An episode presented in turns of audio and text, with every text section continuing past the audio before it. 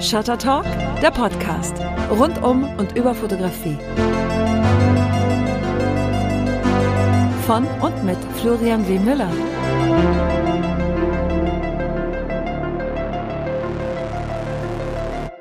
Hallo und herzlich willkommen zu Shutter Talk. Das war übrigens die Musik gerade von Tobias Philippen, die er freundlicherweise für mich und für den Podcast hier gemacht hat.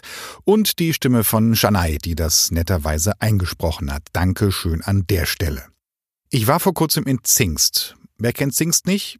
Zingst ist ein kleiner Ort an der Ostseeküste, wunderschön, malerisch und ein Ort, der Fotografie lebt und auslebt wie sonst kein zweiter in Deutschland. Für mich zumindest gefühlt. Und das das ganze Jahr und einmal im Jahr ganz besonders und zwar sehr konzentriert. Da ist nämlich in Zingst das Umweltfotofestival Horizonte. Das ist dann der Moment, wo gefühlt hinter jedem Grashalm ein Fotograf steckt. Und zwar vom ambitionierten Amateur bis zum Vollprofi. Da gibt's immer rasend viele Ausstellungen. Dieses Jahr gab's während des Festivals 20 Ausstellungen, unter anderem der neue BFF Förderpreis. Da wurden dann auch innerhalb der Einführungs- oder des Eröffnungswochenendes wurden die Gewinner bekannt gegeben und gefeiert natürlich.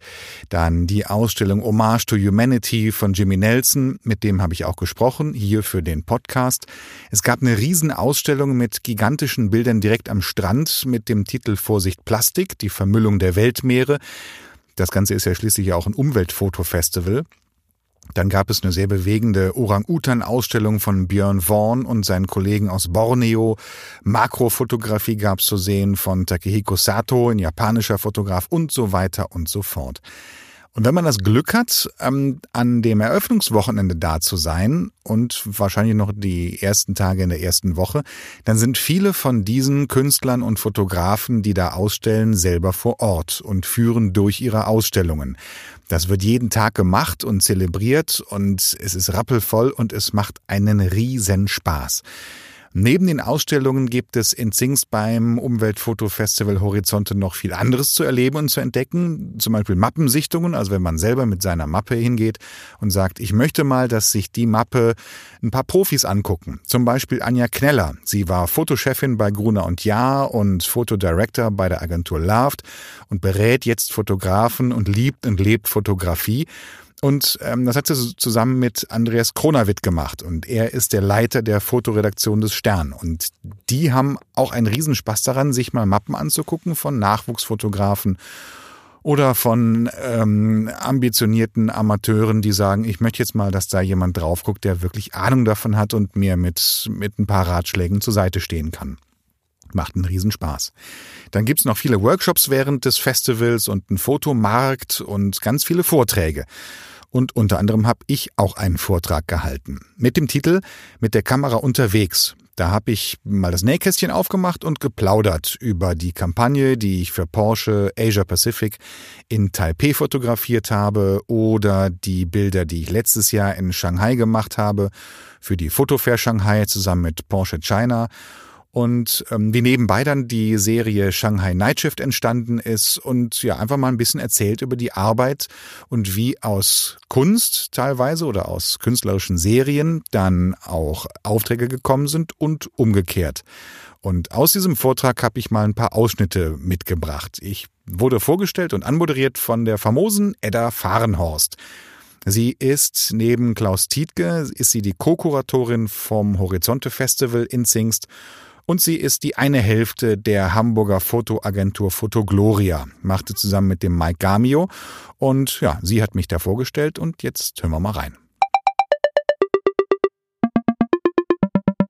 Er macht von allem etwas, aber er macht es auf eine ganz spezielle Art und Weise. Er hat einen ganz speziellen Angang, wie er an die Themen drangeht. Aber dazu wird er Ihnen jetzt einfach mehr erzählen. Willkommen, Florian W. Müller. Dankeschön. Dankeschön, Edda. Ich bin froh, dass nach dem von allem etwas noch was kam. Das klingt sonst so nach eine bunte Wundertüte, ein Strauß vieler Möglichkeiten. Und äh, habe ich denen ein paar Vorschläge gemacht und wie gesagt, ich mache sehr viel abstraktes Zeug und ähm, hatte lustigerweise in Taiwan eine Mehrfachbelichtung gemacht mit dem Porsche zusammen. Dachte mir, oh, das könnte gut funktionieren, weil darüber kann man das Wesen einer Stadt gut transportieren. Das habe ich in New York gemacht für, mit Bildern und in Hongkong. Und dachte mir, das funktioniert auch mit einem Porsche, weil den, den erkennt man immer wieder. Das äh, das ist gut. Und das haben wir gemacht und zack, war ich schon wieder bei 35 Grad und 90 Prozent Luftfeuchtigkeit an einem weit entfernten Ort, nämlich in Shanghai. Und ich war müde, glaube ich. Aber hat auch einen riesen Spaß gemacht. Was ich da trinke, ist ein Getränk, das ist Kaffee mit pürierter Avocado. Und das schmeckt genauso furchtbar, wie es klingt. Die ganzen Leute, die wir mit dabei haben, kleine Crew, aber eine sehr liebe Crew, und ich habe gesagt, ich muss das, ich muss das probieren. Und die haben gesagt, bist du irre? Kaffee, das kann doch gar nicht schmecken. Ich, muss das probieren. Und äh, das Gesicht ist ähm, fake. fake Emotions. Das war ganz furchtbar. Ich habe es nicht getrunken. Ähm, aber das, das ist auch ein, ein, ein, das zeigt dieses Prinzip, nach dem ich auch arbeite und meine Projekte mache. Ich habe da voll Bock drauf. Ich muss das ausprobieren. Und wenn es in die Hose geht, dann geht es in die Hose, aber du hast trotzdem was gelernt und hast was zu erzählen. Genau, und zack, schon wieder irgend so ein, so ein Auto auf dem Hänger kommt da angerollt und ich dachte mir die ganze Zeit, wie bin ich eigentlich hierher gekommen? Ich bin da hingekommen, indem ich meine Bilder gezeigt habe und Leuten gezeigt habe und, und einfach mal Ja gesagt habe. Dankeschön. Kommen wir nochmal zurück zu, zu dem, wie kommt man an so einen Job? Das kann man, sowas kann man ja überhaupt nicht planen. Man kann nur eben nur dafür sorgen, dass man irgendwie Leute Bilder sehen, zu sehen kriegen, was man so gemacht hat. Das ist der Anfang. Damit hat's angefangen. Das ist ein Bild, das habe ich 2011, glaube ich, in New York gemacht. Ich hatte voll Bock, diese Stadt so zu fotografieren, weil ich das, was ich mit dieser Stadt verbinde, was ich da gefühlt habe, das wollte ich visuell umsetzen. Fotograf möchte ja immer alles visuell umsetzen. Und New York ist eine ganz, ganz tolle Stadt bin ich sehr gerne immer, irgendwann muss ich da wieder weg, weil die ist laut, die ist nervig, alle Leute haben immer 28 Dinge auf einmal zu tun und alle sind schnell, keiner geht langsam und es ist ständig, oh, prasselt was auf einen ein, aber auf der gleichen Seite ist diese Stadt auf mich kurioserweise extrem beruhigend. Ich weiß gar nicht warum, weil so viele alte Gebäude noch drin rumstehen und weil es irgendwie, es ist, es ist, die Stadt hat wahnsinnig Charakter. Und deswegen habe ich dieses Bild gemacht, weil ich dachte, ich will das alles übereinander bringen. Und auch dieses Bild ist ja irre, wahnsinnig hektisch. Das ist eine Dreifachbelichtung, aber auf die gleiche Art und Weise ist es auch, hat, hat dieses Bild was Beruhigendes. Und daraus ist das Konzept entstanden, was ich den Leuten in Shanghai vorgelegt habe und die haben gesagt, ja, coole Idee, mach doch mal. Habe ich gemacht. Habe ich in Hongkong auch gemacht, um zu zeigen, das gleiche Prinzip, immer der gleiche Vorgang, aber die Bilder haben ganz, ganz großen Unterschied, unterschiedliche Wirkung, weil New York und Hongkong ist ja nun mal ganz anders. Auf einmal ist man der, auf der Fotofair Shanghai, wie gesagt, größte, bedeutendste Kunstfotomesse im asiatischen Raum und hat da seinen eigenen Namen an der Wand und da läuft der Film, den Sie eben gesehen haben und man muss ein Interview geben und ich bin gerade irgendwie aus dem Flieger gekrochen geladen und schniekes Hotel, Rooftop Bar und so. Und das ist alles nicht meine Welt, das will ich nicht, sondern ich möchte rausgehen, ich möchte fotografieren. David tickt genauso und wir sind abends immer raus und sind durch die Gassen und Straßen von Shanghai getapert und haben mal geguckt, was uns so vor die Flinte läuft. Und ähm, auf einmal stehe ich davor. Das ist ein Geschäft. Das ist das, was man bei uns vielleicht, ja, Supermarkt oder Lebensmittel, keine Ahnung, da gibt's alles. Eier und Eimer, Ventilatoren und so, äh, alles für den Hausgebrauch. Das, das, das kann man kaufen. Und hier sitzt der Shop-Owner, hier sitzt der, der Geschäftsführer. Das habe ich gesehen, dachte mir, ist ja Wahnsinn. Außen ist dieses Natriumdampflicht von den Gaslaternen und innen drin dieses krasse Neonlicht und LED-Licht und so weiter und fand das super und habe dann gemerkt, ach, da gibt's mehr von. Und dann bin ich jeden Abend losgezogen, manchmal mit David, manchmal ohne, und habe diese Dinger fotografiert. Und das ist eine relativ große Serie daraus entstanden. Und diese Serie habe ich natürlich veröffentlicht und die ist durch die Decke gegangen. Ähm, nicht unbedingt finanziell für mich, also da ist, ist aber darum geht's ja auch erst in, in zweiter Instanz. Aber ganz viele Magazine haben darüber berichtet, ganz viele Blogs haben darüber berichtet. Ich habe Interviews weltweit über dieses Ding gegeben und alle wollten diese Fotos zeigen. Ähm, und das ist der Schritt, den man macht, um vielleicht daraus wieder irgendeinen Job zu ergattern. Dass das jemand zu sehen kriegt und sagt sich, oh, also aber gut. Und auch dieses Ding, dass man eben nicht nach getaner Arbeit dann äh, sich dann ins ins Daunenbettchen legt, sondern einfach weitermacht. Am Ende ist man natürlich total platt und am Ende, weil man jede Nacht nur vier Stunden schläft, aber nur Bilder im Kopf hat und man ja am liebsten alles auch sofort verarbeiten möchte und bearbeiten möchte. Aber es lohnt sich großartig. Die Leute waren so, so toll da. Und haben natürlich irgendwann gemerkt, oh, da ist so ein, so ein deutscher Dude, der, äh, der Fotos macht. Und ähm, da waren die gar nicht böse drüber, sondern die haben gesagt, hey, komm mal her, Mensch, wer bist denn du? Wo kommst du her? Hier ein Tee, Bierchen getrunken mit denen und so. Das war echt eine ganz, ganz gute Zeit da. Das hat schon großen Spaß gemacht. Am Ende wurde man dann noch mit Fragen gelöchert und ich habe meine Mappe auch mitgebracht. Die haben sich dann die Zuhörer da auch teilweise angeguckt und so kommt man dann ähm, ja teilweise stundenlang ins Gespräch. Schön ist in Zingst auch, dass immer viele Kollegen da sind, die man kennt, die man persönlich kennt. Zum Beispiel die Kollegen vom BFF, vom Berufsverband der freien Fotografen und Filmgestalter. Frank Stöckel war da, Sprecher des Vorstandes und J. Konrad Schmidt. Er ist auch einer der Bundesvorstände beim BFF mit dem habe ich ein bisschen geplaudert. Der bringt nämlich hoffentlich bald sein Buch raus. Das Buch heißt Hotel Noir mit freien Arbeiten, ein also ich glaube, dass es ein ganz, ganz tolles Buch wird, weil online gibt's davon so gut wie gar nichts zu sehen. Also noch ist es ein großes Geheimnis, aber es wird erscheinen. Das Buch, ähm, das sagt er selber über das Buch auch, ist ein Werk voller Liebe, Leidenschaft und einer Portion Größenwahn. Darüber und über andere Themen habe ich mit Konrad in Zingst geplaudert. Konrad Schmidt, ähm, du bist äh, als Fotograf, gehörst du zum Bundesvorstand des BFF. Du arbeitest seit vielen Jahren mit deinen freien Projekten und seit äh, noch nicht allzu langer Zeit bist du einer der BMW-Fotografen, dessen Bilder man mittlerweile überall sieht. Ich möchte mit dir ein bisschen mal darüber sprechen, wie du überhaupt dazu gekommen bist. Wie bist du Fotograf geworden? Wie jetzt angefangen? Ähm das hat angefangen äh, eigentlich 2004 im Sommer. Also ich habe das immer so ein bisschen zeitlich einordnend gesagt, weil äh, das eine Zeit war, als es noch keine Smartphones gab, keine Handykameras gab, kein, keine sozialen Medien. Und das fing an in äh, Dresden, da habe ich noch Maschinenbau studiert und hatte dann mir eine Digitalkamera gekauft mit äh, dem damals exorbitanten Speicher von 512 Megabyte. Was war das für eine? Äh, das war eine Sony, so eine kleine kompakte. Die ähm, hatte ich auch, mit der Nachtsichtfunktion. Ja. Ja, genau. DSTV1. Ja. Genau, ja. Sehr gut. Witzig. Und äh, die hatte ich mir eigentlich gekauft, lustigerweise, um äh, in der äh, Mathe-Vorlesung Folien abzufotografieren, um nicht mitschreiben zu müssen. Weil es ist, also wenn du visueller Mensch bist, dann, äh, also lauschenderweise hat man es halt besser verstanden.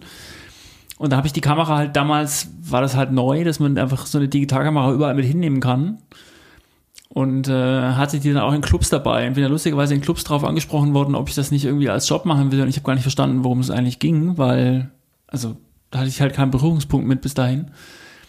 Und äh, da kam das eben dann auf, dass man halt abends ausgeht, dann gab es irgendwelche Bilder und die waren am nächsten Tag dann im Internet. Und das war halt so der letzte Schrei damals. Und da waren wir dann äh, relativ schnell einfach viel wild unterwegs. Ich habe dann ganz schnell nicht mehr so sehr viel studiert und äh, dann waren wir viel einfach, ja, einfach im Nachtleben unterwegs und haben Bilder gemacht, die du heute nicht mehr machen könntest, weil alle Angst vorm Internet haben und die Leute machen die Bilder schon, aber halt mit dem eigenen Handy und das macht kein Fotograf mehr, das Foto. Und ich habe dann auch relativ schnell gemerkt, dass das natürlich alles ganz nett ist und so, aber du dokumentierst ja immer nur Dinge, die nicht, also es hat ja immer nur was mit anderen zu tun, ist ja nicht dein Bild, sondern du dokumentierst ja nur, was da passiert. Und das ist dann irgendwann, weiß nicht, war mir das zu wenig. Ich habe das anderthalb Jahre relativ exzessiv gemacht und dann haben wir das, ich habe das nicht weiter verfolgt und habe dann einfach klassisch Fotografie studiert in Stuttgart. Wo? In Stuttgart. Genau. Mit welchem Ziel? Was, was, wo sollte es hingehen? Also sagen wir mal so, ich wusste, was ich nicht wollte. Und zwar? Naja, dass, wie soll ich mal sagen, dich irgendwelche Leute halt im Club anquatschen, sollst mal ein Foto von ihnen machen, weil das ist dann, also das ist dann halt Arbeit irgendwann. Also es war dann Feiern auf dem Papier, war dann nicht mehr nur Spaß, es wurde dann schon auch Business irgendwann. Oder auch anstrengend, weil muss es schnell sein, es musste irgendwie dann gut sein und so, ne? Klar, logisch, ist ja auch fein, ist ja heute auch so, aber ich wollte eigentlich irgendwie Menschen fotografieren, glaube ich. Und ich wollte wissen, wie das alles geht, was man so veröffentlicht sieht überall. Und das hat natürlich, da hast du keinen Berührungspunkt mit gehabt. Und äh, dafür Studium halt, um es einfach nochmal richtig zu lernen. Und nach dem Studium? Nach dem Studium bin ich ähm, relativ straight nach Hamburg gezogen, weil das damals aus der Sicht Stuttgart so als die Fotografenstadt erschien damals. Hatte eigentlich irgendwie vor, eine Mappe zu bauen und anzufangen. So war der Plan. Was das dann alles wirklich hinten raus bedeutet hat, ist dann nochmal was anderes, aber das war der Plan. Also Agenturen abklappern, Leute kontakten, Bilder zeigen. Ja, erstmal so ein bisschen natürlich erstmal an einer, an einer Mappe bauen, weil du kommst natürlich aus der Uni raus und äh, für uns als Fotograf ist natürlich das, was wir schon gemacht haben, ist natürlich immer das, was wir auch in Zukunft machen werden. Also du kannst ja ein Stück weit natürlich immer mit der Mappe auch bestimmen, wer dich anruft, so. Äh, wenn du kein Foodbild in der Mappe hast, hast du auch keine Foodkunden, ist relativ einfach. Und äh, dann ging es erstmal darum, was man eigentlich will und ähm, wie man dazu kommt, Sachen einfach zu produzieren, die du halt zeigen kannst, um überhaupt dich erstmal irgendwo vorzustellen, weil du hast ja nicht zwingend als Student, der die Uni verlässt, eine Mappe so, also die man irgendwo bei einer Agentur zeigen kann oder was. Und ich habe eigentlich erstmal freie Arbeiten gemacht die ganze Zeit. Und was, hast du denn gemacht? Also was war denn in deiner ersten Mappe drin? Mode Bildern? und Porträts war das alles. Du hast relativ bald danach, glaube ich zumindest, angefangen mit den Schwarz-Weiß-Bildern von ausnehmend hübschen Frauen. Damit äh, bist du viel rumgereist und das sind freie Projekte gewesen. Was hat dich dazu getrieben und wie, wie bist du das angegangen? Also ich habe nie das Gefühl gehabt, dass äh, was heißt, es reicht, aber also klar sind Jobs wichtig und so, aber ähm, das hat ja oft nicht so viel mit uns zu tun. Also du wirst ja für Dinge gefragt, die sich jemand anderes ausgedacht hat, was ja auch total fein ist und das ist auch gut so, weil natürlich auch Konzepte natürlich auch eine Berechtigung haben, aber es ist oft halt natürlich nicht die eigene Arbeit so und ähm, das war auch, glaube ich, auch durch die durch die damals schon BFF-Mitgliedschaft schon auch relativ klar, wie da eigentlich der Hase läuft und dass eigentlich es darauf ankommt, halt zu erklären, wer man eigentlich ist fotografisch und es auch irgendwie, ich sag mal, mit einer gewissen Straightness darzustellen. Und dass man dafür die freien Arbeiten brauchte, war, glaube ich, relativ klar. Das haben auch alle immer gesagt, mit denen man gesprochen hat, so, dass das total wichtig ist. Ich muss mal sagen, Schwarz-Weiß, ähm, es ist gar nicht so leicht, ein gutes Schwarz-Weiß-Bild zu machen.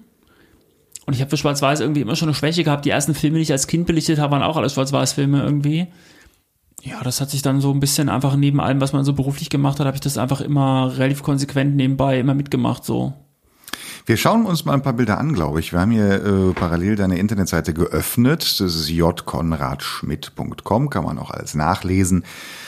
Zu diesem Interview hier ähm, stehen die ganzen Links auch nochmal drin und ich finde es spannend, über Bilder zu sprechen. Und dann gibt es ein paar Aspekte, über die wir gleich noch ein bisschen näher eingehen, aber vielleicht kannst du uns nochmal was zeigen von deiner Seite, die diese Bilder zeigen, von denen wir gerade gesprochen haben? Sind die mit da drin? Die, also die, die später auch so oder so ähnlich in das Buch kommen werden, über das wir gleich auch noch sprechen werden. Ja, in dem Buch, da kannst du mal auf den, äh, auf den Link ganz oben klicken mit dem lilanen Rahmen, wo es um das, äh, um das Hotel Noir Buchprojekt geht, genau. Also ich habe absichtlich auch gar nicht so viele Bilder dazu online. Also die Idee jetzt aktuell, 2019, ähm, ist eigentlich, das habe ich auch in dem Text dazu nochmal erklärt oben, dass ähm, weil du das gerade mit den freien Arbeiten ansprachst, es ist natürlich so, dass man als Fotograf ähm, gern und viele freie Projekte macht, aber dass es heute natürlich einfach in Zeiten des Internets schon so ist, dass man das zwar fotografiert, aber dass es für diese Bilder eigentlich keinen anderen Zweck gibt, außer Newsletter und Webseiten oder Blogs, um zu erklären, dass man irgendwas getan hat, um zu sagen so, hey, hier bin ich irgendwie und das ist gerade so aktuell. Und oft entstehen ja solche Bilder aus Möglichkeiten. Und die Möglichkeit, ich sag mal so technisch, privat, über Kontakte, über verschiedene Sachen sowas ähm, umzusetzen, das sind halt oft Glücksumstände. Aber die Art und Weise, wie man es umsetzt als Fotograf, ist ja immer dieselbe. Also du machst halt super viel Zeitaufwand dafür frei, äh, Geld, Liebe, Größenwahn, alles, was man so, was einem so einfällt zu diesen Projekten, das können wir ja von vielen Kollegen einfach benennen, was die da alle treiben. Und es ist aber eben so, dass so eine Internetseite ist halt oft eine Sackgasse. Mhm. Und man präsentiert dann irgendwas und dann kriegt man eine E-Mail, dass es ganz schön ist und so, aber eigentlich ändert das nichts. Und ich habe diese, also diesen, diesen Shop in Anführungsstrichen oder überhaupt dieses Buchprojekt angefangen mit der Idee, dass das nicht online kommt. Das heißt, das ist neun Jahre fotografiert, auf Film, frei, für die Schublade. Das heißt, es hat neun Jahre keiner gesehen. Ähm, es gibt einzelne, also wirklich einzelne Motive, vielleicht drei, die ich zu Awards eingereicht habe. Es gab zwischendrin mal zwei irgendwie Veröffentlichungen, alles Print, aber dass man sagt, das Werk ist online, so wie das normalerweise bei einem Fotografen ist, das trifft auf den Rest der Website bei mir bestimmt zu, aber bei dem Projekt halt nun gar nicht und es wird auch davon nichts im Internet stattfinden. Und das ist ein bisschen. Was steckt dahinter? Warum nicht? Also erstmal ist es natürlich online so, dass du kannst es zwar schön präsentieren, aber das verliert für die Leute so eine, ja, wie sagst du mal, also man, man hat ja eine Nähe bei diesen Bildern aufgebaut, die man dann bei dem Projekt dann hinten raus, glaube ich, auch ganz gerne hätte. Und es ist so viel Zeug, dass du es online gar nicht toll präsentieren kannst. Also mir fällt kein Weg ein, wie man 160 Bilder in der Website präsentieren soll, ohne dafür eine eigene Seite zu machen. Also irgendein Projekt in der Website würde das untergehen.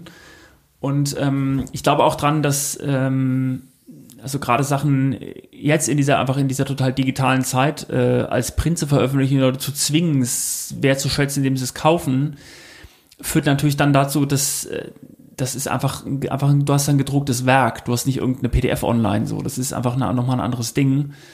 Und ich glaube, da hatte ich einfach Lust drauf zu sagen, das muss jetzt mal so eine, so eine ein bisschen Echtheit wieder kriegen und nicht einfach irgendwas sein fürs Netz. Und dann kommt noch dazu, dass das Internet ja auch für viele Bilder, die wir heute machen, zwar hilft, aber auch ganz viel verhindert. Es gibt ganz viele Bilder, die wir gar nicht machen dürfen mehr als Fotografen heute, weil alle so eine diffuse Angst vor dem Internet haben.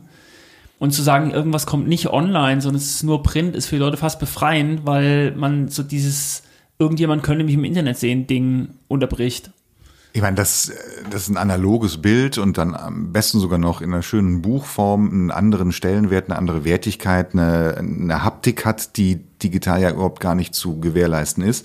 Brauchen wir nicht darüber sprechen. Das weiß und kennt, glaube ich, jeder. Und dass die klassische Mappe mittlerweile auch Gott sei Dank wieder einen hohen Stellenwert hat. Aber wenn du sagst, du hast neun Jahre mehr oder weniger für deine eigene Schublade gearbeitet. Ich habe hin und wieder ab und zu auch mal ein Bild gesehen, die ein paar davon hast du auf Instagram auch mal veröffentlicht und gezeigt.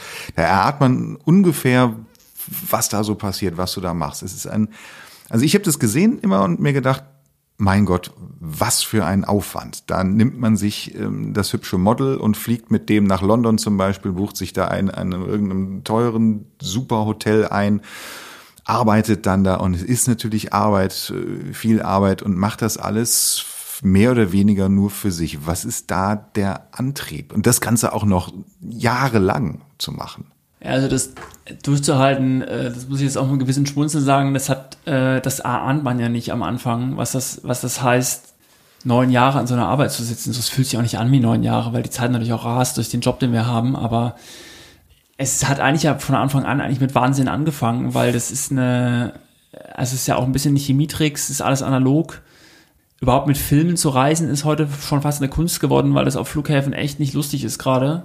Musstest du die, die, die Filme zeigen, Dosen aufmachen und sowas? Aber das ist, das ist Mittelformat gewesen, ne? Nee, das ist alles Mittelformat, genau. Und die, du hast das erste Problem, dass halt die jedes Mal die Filme röntgen. Ja. So, oder röntgen wollen. Und dass du wirklich einfach auf Goodwill angewiesen bist, dass Leute dir halt einen Handcheck machen wollen, müssen tun die gar nichts. Also du bist dem Problem im Grunde erlegen, so. Und unabhängig mal davon jetzt, wie die ihre Maschine eingestellt haben, ob das jetzt schadet oder nicht, ist mir alles egal. Aber ich will einfach nicht, dass irgendwas kaputt geht. Das ist einfach alles. Und ähm, das ist gar nicht so einfach. Aber die, das ganze Ding ist ja ein Geheimnis. Also es ist, ich habe ja den, am Ende in dem Buch wird man den Ort nicht mit dem Model verknüpfen können und das Bild nicht mit dem Model und das Bild nicht mit einem Ort und alles ist irgendwie so ein bisschen, ich will gar nicht sagen anonymisiert, aber es ist, ich baue das ganze Ding im Grunde um so ein Geheimnis drumherum. Ähm, es ist alles super schwarz, ähm, es ist halt alles real fotografiert, auf Film ist alles echt, also es ist, äh, es ist alles passiert so. Das so lange zu machen, ist glaube ich irgendwann, man hat so, du kriegst irgendwann bei so einer Arbeit das Gefühl, wenn du aus, aus so einer Stadt nach Hause fliegst und dann zu Hause im Labor den Film aus dem Eimer ziehst und siehst, was da passiert ist und dass du das Bild so quasi physikalisch gemacht hast. Also du hast, du hast dieses Blatt Film in der Hand und hast es wirklich so, wie soll ich das mal sagen, so für die Ewigkeit auf Film gebannt. Das ist einfach so ein Gefühl, das ist, weiß ich nicht, das ist schwer zu beschreiben. Und dann ist es halt so, dass natürlich, also mit jedem Bild, das du machst, man muss natürlich irgendwie auch gut fotografieren, klar, aber es ist jedes Bild macht ja im Grunde immer das darauf folgende Bild wieder einfacher, weil du natürlich mit immer einem längeren Projekt immer mehr zeigen kannst. Das wird dann irgendwann immer überzeugender. Und dadurch wird es hinten raus eigentlich immer einfacher. Also du fängst ja als Fotograf immer mit einem Projekt an, sagst bei Null, hast irgendwie eine Idee, willst irgendwo hin, aber hast eigentlich nichts. Ich habe oft das Gefühl, es wird schwerer, weil man ständig versucht, sich selber zu toppen und noch, noch eine Schippe draufzulegen. Ja, aber das ist ja unsere Berufskrankheit, das muss ja okay. so sein. Das ist ja normal. Aber das ist ja bei den, das ist, ging mir über die neun Jahre ja auch so. Also wir haben da ja auch, ich habe da noch mehrmals, glaube ich, echt nochmal auch im Auf beim Aufwand auch noch was draufgepackt, so. Aber das ist schon ein gutes Gefühl so. Und die Summe der Arbeiten führt dann am Ende dazu, dass du halt immer begeisterter darüber wirst, was so über die Zeit entstanden ist. Du siehst dem einfach auch an, dass es ein Langzeitprojekt ist. Das ist ja nicht nur bei mir so, sondern bei allen Projekten, die einfach lange laufen wo du siehst, wie spitz es auch jemand dann einfach ausformt am Ende und was dann da wirklich für eine für ein Portfolio bei rauskommt, wenn man sich lange mit einem Thema beschäftigt. Aber ich will nur mal wissen, was ist da der Antrieb? Vielleicht können wir uns ein Bild, zumindest eins, was hier auf der Seite auch Hotel Noir heißt das Buch, zu zeigen, äh, gezeigt wird. Das ist hier, da liegt eine, was ist das, ein Holzboden? Ist das ein Teppich? Kannst nee, das ist äh, die Bettkante. Das ist die Bettkante. Eine Frau liegt an der Bettkante, von der Bettkante geschubst. Was ist da der Antrieb, solche Bilder zu machen über diesen langen Zeitraum und mit diesem immensen Aufwand auch noch? Naja, das ist so, ähm, also das, die Bilder, auf die du gerade ansprichst, das ist so eine ganz spezielle Story, weil ähm, ich war in äh, Paris zur Paris Photo, als die Anschläge waren und das Bild, das du da gerade siehst, war eigentlich geplant für den Montag nach diesem Wochenende. Das Model war aus Brüssel und da waren die Grenzen zu und überall stand Militär und es war einfach nicht zu machen. Da kannst du nicht mit einer Kamera durch Paris laufen, das ging nicht. Und das haben wir dann einfach zwei Wochen später wiederholt im dann zugegeben vorweihnachtlichen, aber sehr menschenleeren Paris. Es war eine total seltsame Stimmung. Mhm. Was die Motivation dahinter ist, ist so, naja, also du kriegst irgendwann nach bei so einer Arbeit immer so das Gefühl, wenn du diesen Film aus dem Eimer ziehst, so krass, wenn du einfach morgen wieder vor die Tür gehen würdest und würdest morgen wieder so ein Foto machen, wäre es wieder ein gutes Bild. Vielleicht. Und man hat immer die, du stehst ja jeden Morgen auf und hast so eine Angst vor dem fotografischen Scheitern, das kennt man, dass man einfach mal einen Tag auch nicht gut ist so. Aber wenn man gut war, und wenn, wenn dann hinten was bei rausgekommen ist, was einen selbst wirklich irgendwie erfreut, so dann, das wird wirklich echt eine Droge so. Und du spürst irgendwann, dass du das einfach nur weitermachen musst, so, und dann wird es auch irgendwie wieder gut funktionieren.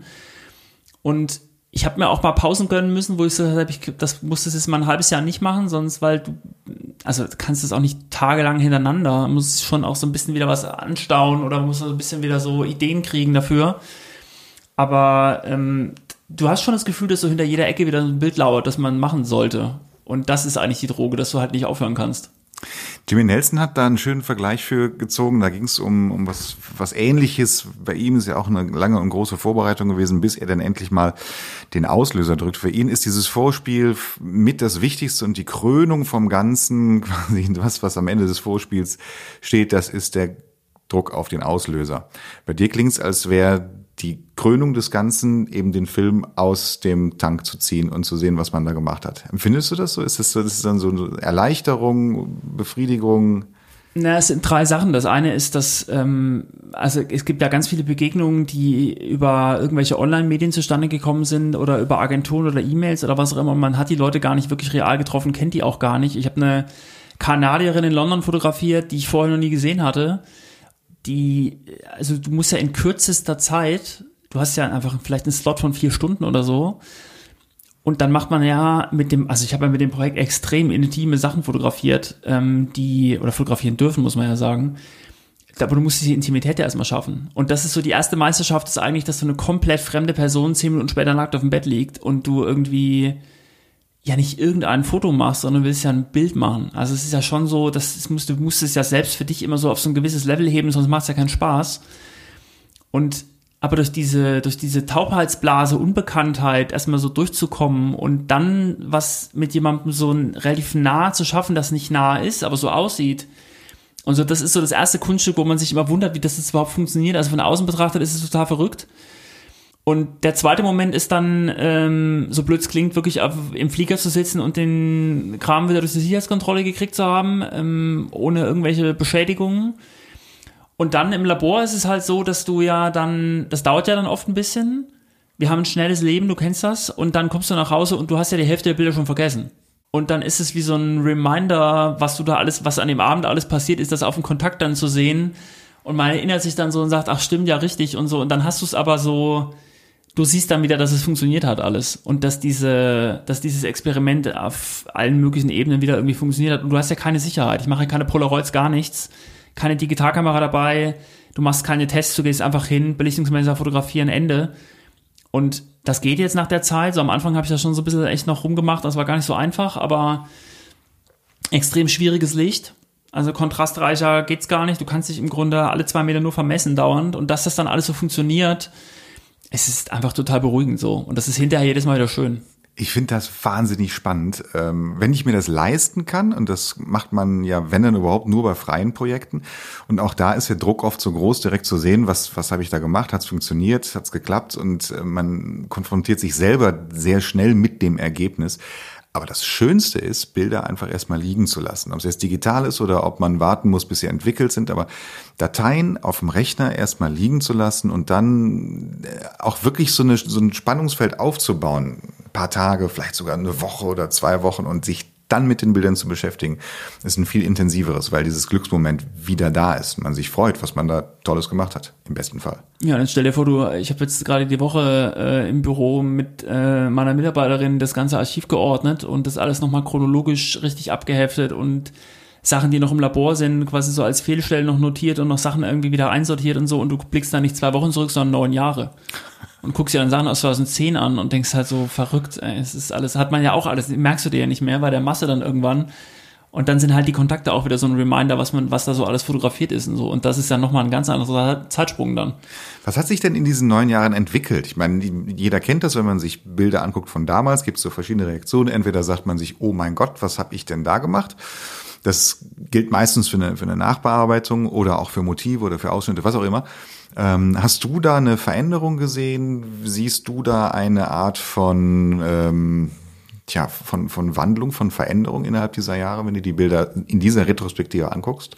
Ja, also das, also sowohl bei dem Buchprojekt als auch natürlich im ganzen Portfolio, das ist total klar. Es ist halt, also was ich glaube, so ein bisschen rauskristallisiert ist, das beschäftigt mich auch in Städten immer total, ist, dass alle haben eine Faszination, also es jetzt, hat gar nichts mit alt zu tun, aber alle haben eine Faszination für Oldtimer.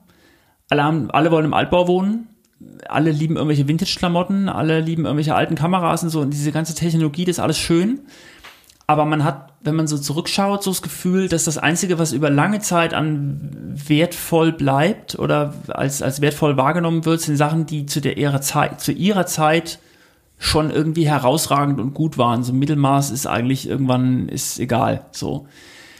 Und das beim Portfolio im Grunde selber. Also das sind natürlich die Bilder, die vor, vor neun Jahren aus dem Buch toll waren, sind es heute auch noch. Und Bilder aus dem Portfolio, die eine gewisse, die einfach ein gewisses Niveau erreicht haben und eine gewisse Zeitlosigkeit genießen als Werk, die sind heute auch noch auf der Webseite, heute auch noch toll. Und das Sachen, die, ich sag mal, irgendeinem Trend unterworfen waren oder die, wo man, wie soll ich mal sagen, ähm, wo vielleicht ein paar von den Ingredienzien nicht so funktioniert haben, oder die man für irgendeinen gewissen Zweck gemacht hat, so dass eigentlich so diese die Fotografie frei von einem Nutzungszwang äh, am Ende die ist, die dann am längsten überlebt und die auch irgendwie die Leute am meisten catcht so, weil ähm, ich meine, du kennst es ja auch vom Job, ähm, man macht ganz viele Sachen übers Jahr und auch das hat ja eine Halbwertszeit, also das, der Kunde nutzt es ja auch nicht zehn Jahre, sondern braucht auch irgendwie wieder was Neues und ist auch fein. Aber es ist natürlich schon Ziel, als Fotograf was zu machen, ähm, was so ein bisschen irgendwann einfach die Zeit auch überdauert so. Und das ist bei diesem Buchprojekt auch einfach total der Hintergrund gewesen, auch warum es auf Film ist. Wir kommen gleich nochmal aufs Buch, aber ich möchte noch einmal zurück ins Hotelzimmer, von dem du eben erzählt hast. Und du hast von diesem Zeitfenster von vier Stunden, also von relativ wenig Zeit gesprochen mit jemandem, den man nicht kennt und den man den man dazu bringt, das ist positiv gemeint, ähm, solche Bilder zu machen und mit dir sich auf dieses Experiment einzulassen. Wie schaffst du das?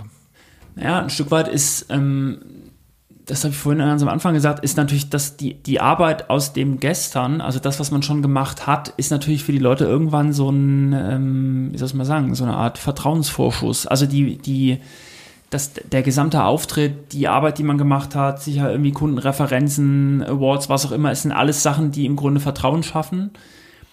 Und am Ende ist es aber oft so, und das habe ich auch bei dieser, bei, vor allem bei dem Buch gemerkt, ist, dass es gibt so eine ganz, ganz kleine Community von Leuten weltweit, die sich irgendwie alle kennen. oder die zumindest die Arbeit von Leuten kennen, die die Modelarbeit von jemandem kennen oder die Veröffentlichung dazu und so. Und das, wenn man mit der richtigen Person angefangen hat, dass das danach dann total einfach wird, weil das wie so eine kleine Familie ist, das ist einem aber gar nicht klar. Also wer sich da so weltweit alles irgendwie vernetzt hat, das ist das ist toll zu sehen. Und du musst eigentlich, glaube ich, das habe ich auch mit der, mit der Langzeitarbeit gemeint, wenn man tief genug in so ein Thema eintaucht, dann kommst du automatisch auf die richtigen Leute.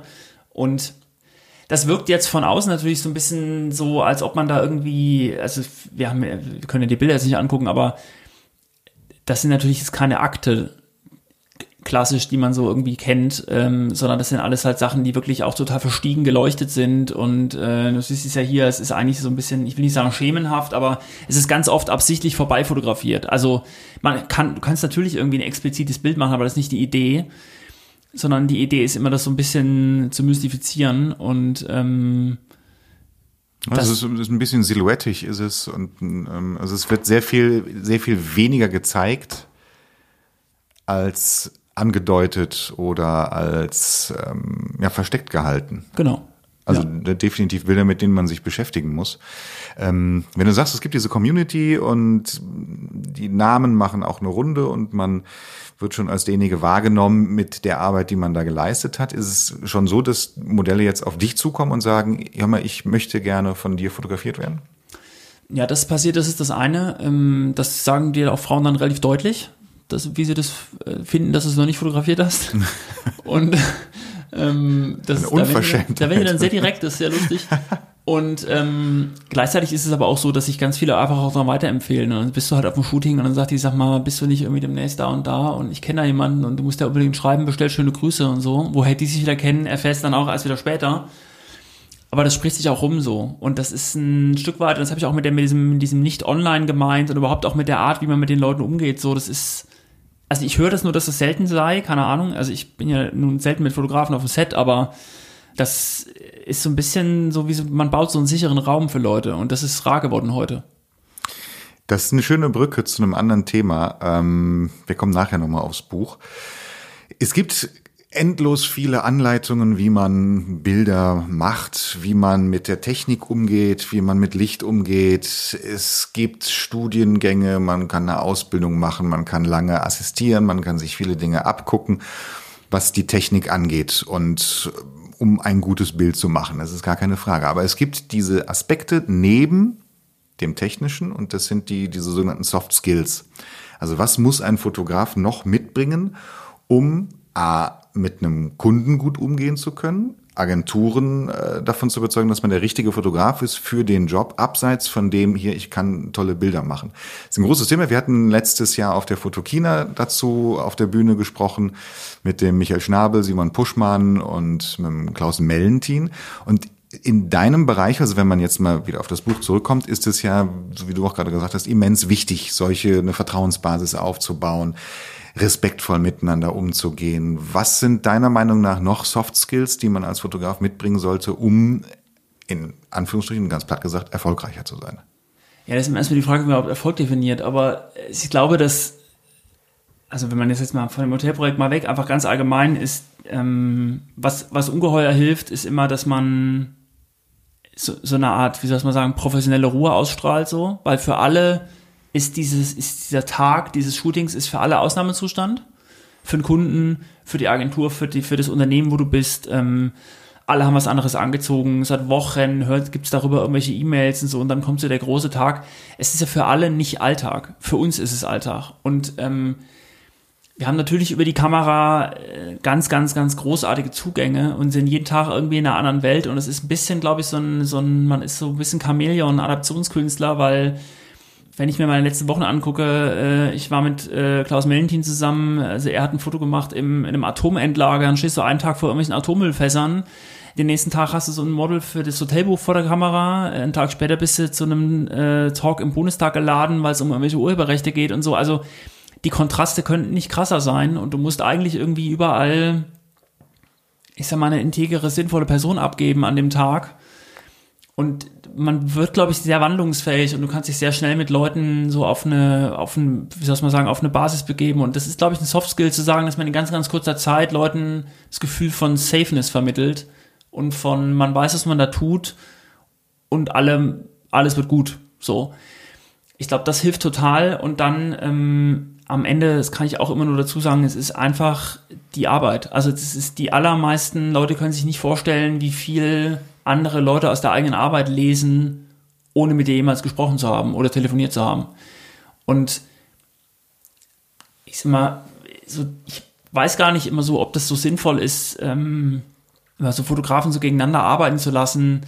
Das glauben ja ganz viele immer, dass wenn man drei Leute gegeneinander pitchen lässt und dann kriegt der billigste, dass das dasselbe Foto wird. Das wird es mitnichten. Das wird immer ein anderes Bild. Und genauso wie wir für jeden Job irgendwie die perfekte Kamera haben oder glauben sie zu haben, gibt es bestimmt auch für jeden Job den perfekten Fotografen. Ich glaube einfach, dass ähm, man muss sich ein bisschen davon verabschieden, alles machen können zu wollen.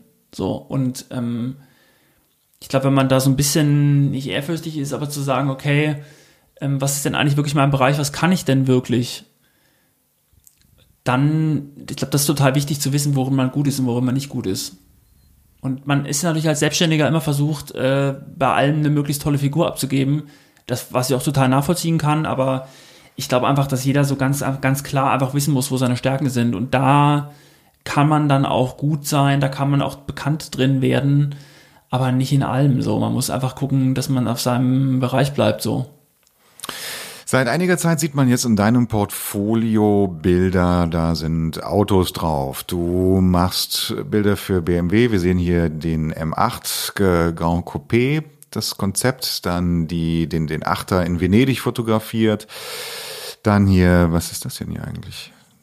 Das ist ein äh, das erste Auto, das jemals im äh, Museum of Modern Arts in New York ausgestellt war. Das ist ein äh, von Pininfarina. Äh, Pininfarina aus dem Jahr 1947. Das ist ja süß. Ja, verrücktes Foto, das war total lustig. Wo ist das gemacht? Äh, das ist in Pebble Beach in Kalifornien. Ähm, und das war ein Abend, wo äh, Pininfarina zu einer äh, Präsentation von einem Elektro-Konzept eingeladen hatte. Der steht hinter dieser Holzwand da. Ähm, so mit äh, NDA unterschreiben und keine Fotos machen und so und nur mal kurz gucken. Und da war ich über einen sehr, sehr tollen Stuttgarter Kontakt eingeladen und ähm, der Wagen stand halt original so vor der Tür. Also du kommst halt in den Hof reingelaufen und das Set war so. Und dann, ja, an dem Bild kam man da nicht vorbei. Jetzt äh, zurück zu den BMW Jobs. Das ist eine, ich finde es eine schöne Geschichte, wie du, wie du da dran gekommen bist. Vielleicht kannst du das uns auch nochmal erzählen. Naja, das habe ich vorhin gemeint. Also das, ähm, ich, wenn man, also ich bin eigentlich ja daran gegangen und habe gesagt, ähm, also ich glaube am Ende, ich habe, also ich habe die allermeisten Kunden, ich habe eine Direktkunden im Moment und ähm, das macht auch immer Sinn, weil man, glaube ich, also viele Direktkunden wissen einfach ganz genau, was sie brauchen, sind oft sehr unsicher und brauchen eigentlich im Grunde, ich will gar nicht sagen Hilfe, aber die brauchen eigentlich im Grunde jemanden, der ihnen vertrauensvoll mit einer Beratung zur Seite steht und sagt, und dann gewissen Support leistet so. Und ich habe mir versucht, einen Termin zu machen ähm, und habe dann einfach bei dem Termin ähm, versucht zu erklären, was ich äh, glaube gut zu können und was nicht. Und ähm, dann war das eigentlich so, dass ich gar, ich wollte eigentlich gar, gar nicht wirklich, also ich wollte nicht ausfotografieren, aber das habe ich schon damit gerechnet, dass es das passieren würde, aber ähm, ich bin da jetzt klar nicht hingegangen, um ein Autofoto zu machen, sondern eigentlich ähm, um ja People Models irgendwie ähm, bisschen Leben zu inszenieren so und ähm, ja Frauen würden jetzt ganz klassisch sagen, der Rest hat sich dann ergeben. Das sind Bilder. Wir sind hier gerade beim beim Grand Coupé die haben krasse Farben, diese Bilder. Ähm, das unterscheidet sich doch ziemlich deutlich von dem, was man so jetzt ganz landläufig in Autowerbung sieht, beispielsweise. Also es ist, wenn ich es ganz flach sagen würde, wesentlich künstlerischer. Musst du einen Kunden von dieser Bildsprache, von von diesem Konzept, das ist ja ein sehr deutliches Konzept dahinter, überzeugen? Und wenn ja, wie sieht so eine Überzeugungsarbeit aus? Naja, das ist eher so die äh, Überzeugungsarbeit, die man mit sich selbst leisten muss, einfach irgendwie doppelt so viel zu arbeiten, wie eigentlich gefordert ist. Ähm, also ich muss es eigentlich meistens nur mir selber erklären. Ähm, man hat so ein bisschen den Glücksumstand, dass äh, es manchmal bei Kunden Leute gibt, die wissen, dass man das, was man eigentlich abgeben soll, schon irgendwie abgeben wird und dass das, was nebenbei entsteht, auch wieder aufgrund des Portfolios, das man halt hat, irgendwie vielleicht auch vielversprechend sein kann. Und dass es im Grunde eine Art Vertrauensvorschuss ist, dass man das halt nebenbei machen darf. Das heißt also, du machst halt den eigentlichen Job und machst halt das Zeug dann noch parallel zur gleichen Zeit nebenbei, muss halt doppelt so viel arbeiten, aber es ist dann, es lohnt sich. Also diese Bilder hier sind quasi Derivate vom. Das ist on top, genau. Vom, ah ja. Ja. Sollte man sich unbedingt mal angucken. Es ist absolut großartig. Schicko. Ähm, wenn man sich das Portfolio weiter anguckt, sind natürlich auch wieder viele People hier drin. Charlene Högger ist mit dabei, taucht immer wieder mal auf. Ja, das ist Und, auch eine tolle Freundschaft geworden, das war sehr ja. lustig. Ja.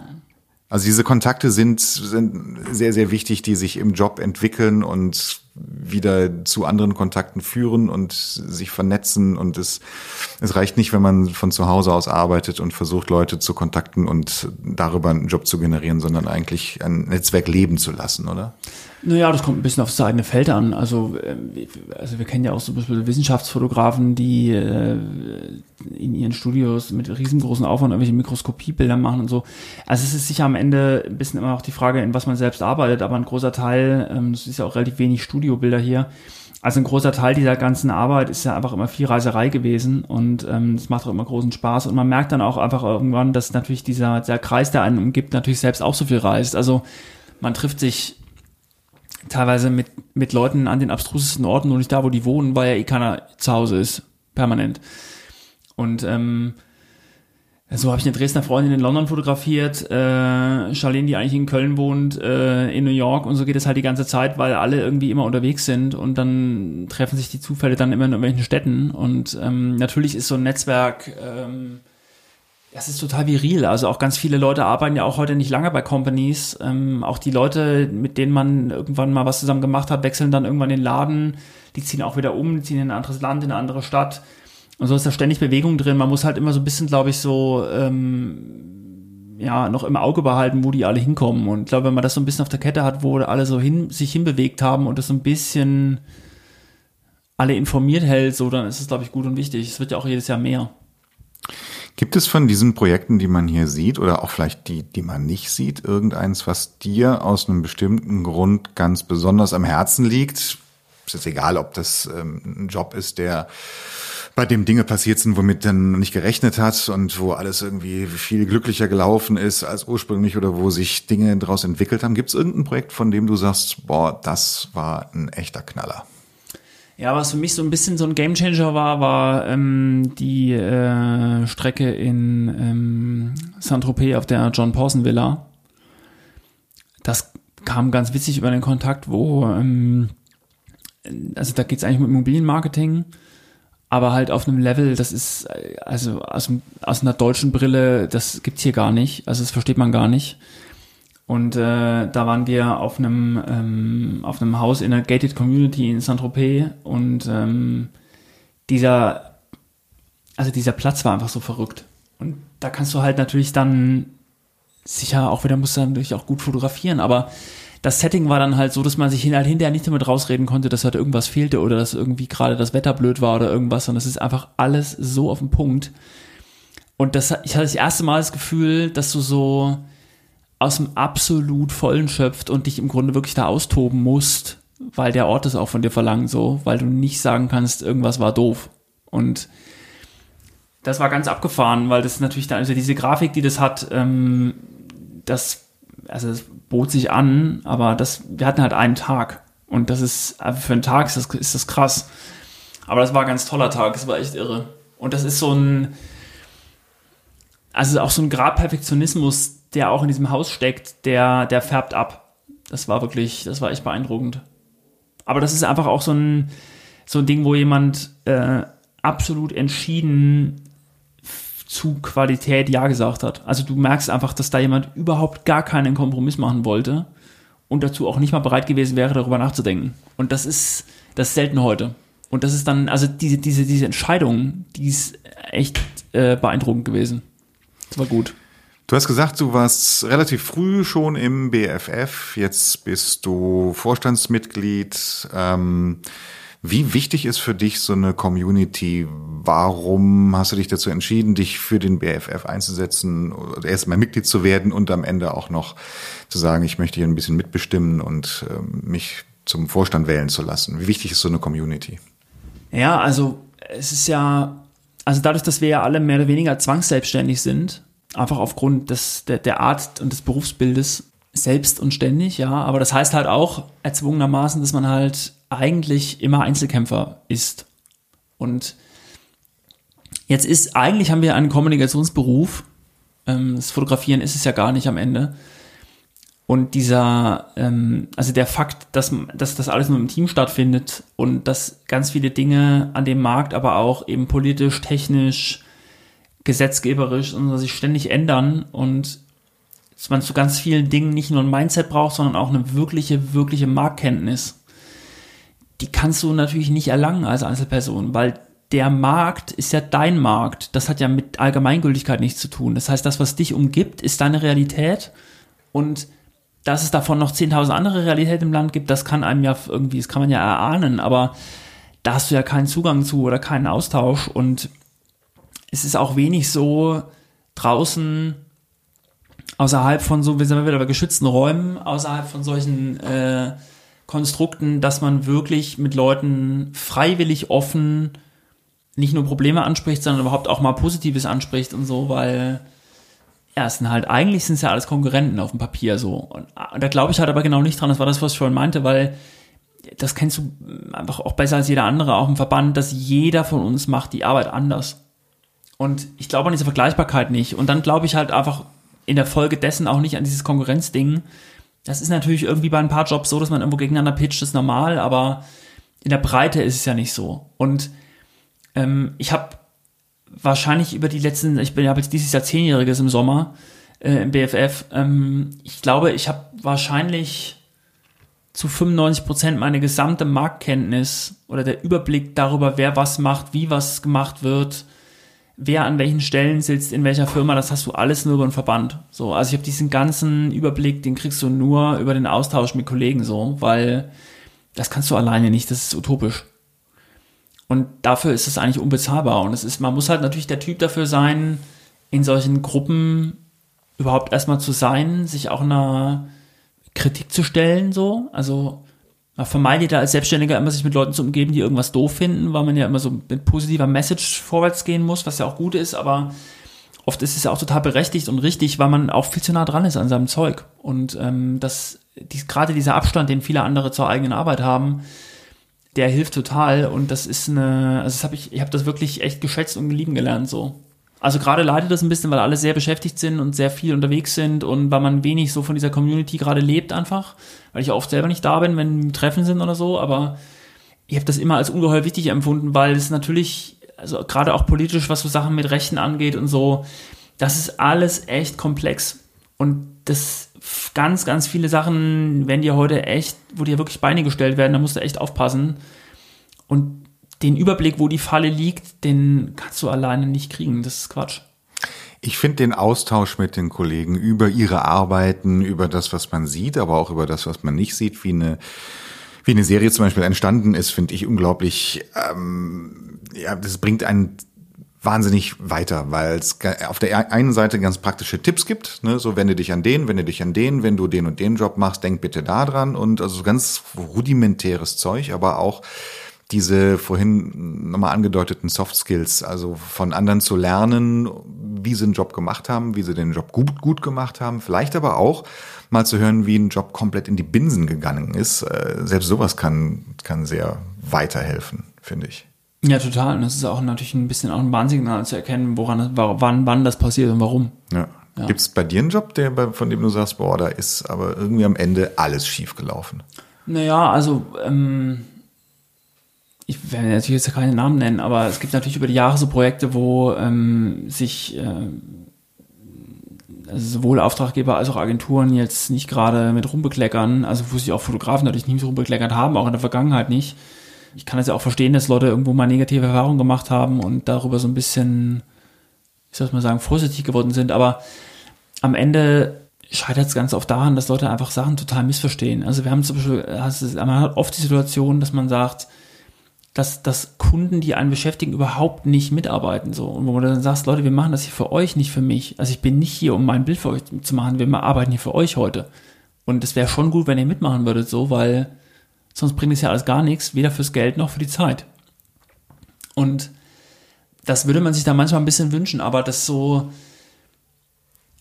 also am Ende muss man ja auch sagen, du bist ja auch dafür Profi, dass halt, selbst wenn irgendwas schief geht, es am Ende dann halt nicht komplett in die Binsen geht, sondern dass du es halt irgendwie zu Ende fechtest, was du halt oft musst, aber am Ende scheitert es ganz oft daran, dass Leute äh, vollkommen falsch verstehen, was ihr Job an dem Tag ist und ähm, was man da eigentlich tut und für wen. Ich möchte mal auf dein Buch zurückkommen. Ähm, es hat relativ lang gedauert, bis es jetzt soweit ist, dass man es auch schon bald in den Händen halten kann. Ne? Ja. Wie war der Weg dahin? Ich meine, wir, wir kennen das alle, ein Buch zu veröffentlichen und das Ganze auch noch mit eigentlich nur mit Eigenleistung. Das ist ein verdammt harter Weg. Das kostet auch viel Geld und viel Mühe. Und ähm, wie, wie dein, war dein Weg zu diesem Buch hin? Ja, das ist ja mit so vielen Sachen im Leben, dass einem äh, beim Einstieg das äh, finale Leiden ja nicht bewusst ist, glücklicherweise. ähm, es, äh, also eigentlich fing es erstmal damit an, dass ich halt das so lange fotografierte und sagte, es muss jetzt mal irgendwas mit dem Zeug passieren.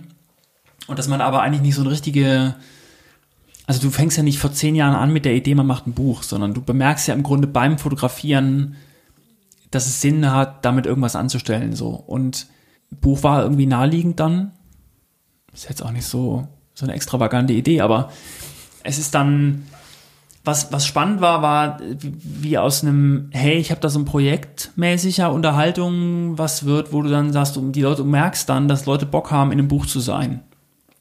Und dass der, also überhaupt erstmal die Entscheidung zu sagen, man macht das, immer noch unwissend, was die Konsequenzen sind, aber einfach nur es auszusprechen, hat unheimlich viel erleichtert, weil wir machen uns das oft nicht klar, aber du hast als Fotograf ja kein Produkt. Also du machst ein Bild und dann die, die Leistung ist aber eigentlich wieder das Bild, das du noch nicht gemacht hast. Und aus dem, was wir gemacht haben, machen wir ja viel zu wenig alle. Und dann war das mit einem Buch einfach nur konsequent. Und dann ist es halt so, dass die, ähm, ja, man braucht natürlich einen Grafiker und jemand, der irgendwie, man muss halt eine ganz klare auch Materialidee haben, wie man das dann umsetzen will. So, das fiel jetzt uns Gott sei Dank relativ leicht. Ähm, und gleichzeitig ist es dann so, dass natürlich, wie das immer so ist, es sind dann halt am Ende tausend Details, auf die man dann irgendwie Acht geben muss. Und es ist am Ende natürlich viel komplizierter, als man am Anfang denkt, aber ähm, der Reiz ist mitnichten kleiner geworden. Ich bin sehr, sehr gespannt. Ich möchte es auch bald mal in, in den Händen halten und dann vielleicht mal mit dem Buch nochmal drüber sprechen. Das ist, glaube ich, auch ganz spannend. Schöne Kontaktseite übrigens hier. Da stehen viele, beziehungsweise ist die About-Seite. Ähm, da stehen viele, viele schöne Zitate drauf. Was haben wir denn hier? Pur und roh feiert er in hartem Grau und tiefem Schwarz die Schönheit der Frauen. Das hat dein Bürokollege Klaus Mellentin geschrieben. Wie ist denn das mit Fotografen zusammen in einem Büro zu arbeiten, mit einem Kollegen? Es kommt sehr auf den Kollegen an. ähm, ähm, angeblich äh, bin ich ja dafür berühmt, immer so schnell zu reden und so viel. Aber ähm, mit Klaus ist es ganz lustig, weil ich da sitze und wir uns stundenlang anschweigen können, was uns niemand glaubt, der uns nicht zusammen hat schweigen sehen. Das, das ist wirklich ganz süß immer. Aber das ist auch so, das habe ich ja vorhin gemeint, auch mit dem BFF, also muss halt dafür geschaffen sein und das ist, wenn es die richtigen Leute sind um einen rum, ist es unglaublich wertvoll und befruchtend, einfach immer so permanent so einen Fachaustausch zu haben man vernördet auch sehr schnell, das muss ich auch zugeben, aber es ist schon, es ist wirklich, es ist naheliegend und gut einfach. Weil man ist wirklich alleine ganz schnell auch auf dem falschen Dampfer oft. Abgesehen davon bist du sowieso fast nie da.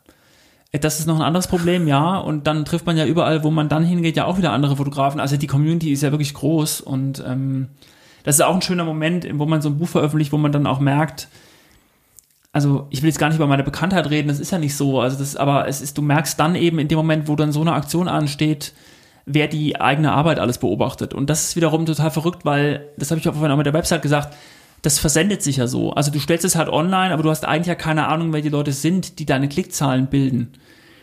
Und das dann so offline, real, so wieder gespiegelt zu kriegen, wer das alles beobachtet, das ist verrückt. Und das ist auch eine echt neue Erfahrung gerade, das ist ganz schön.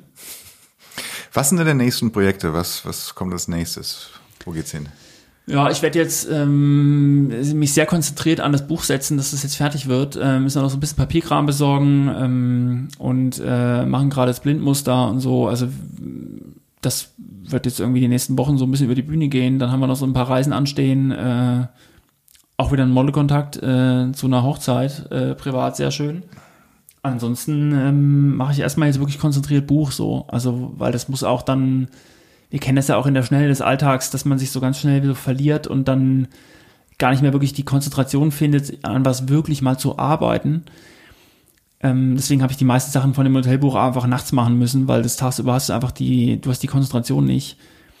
Und mit der Konzentration muss ich es halt jetzt auch nach neun Jahren jetzt noch durchziehen am Ende.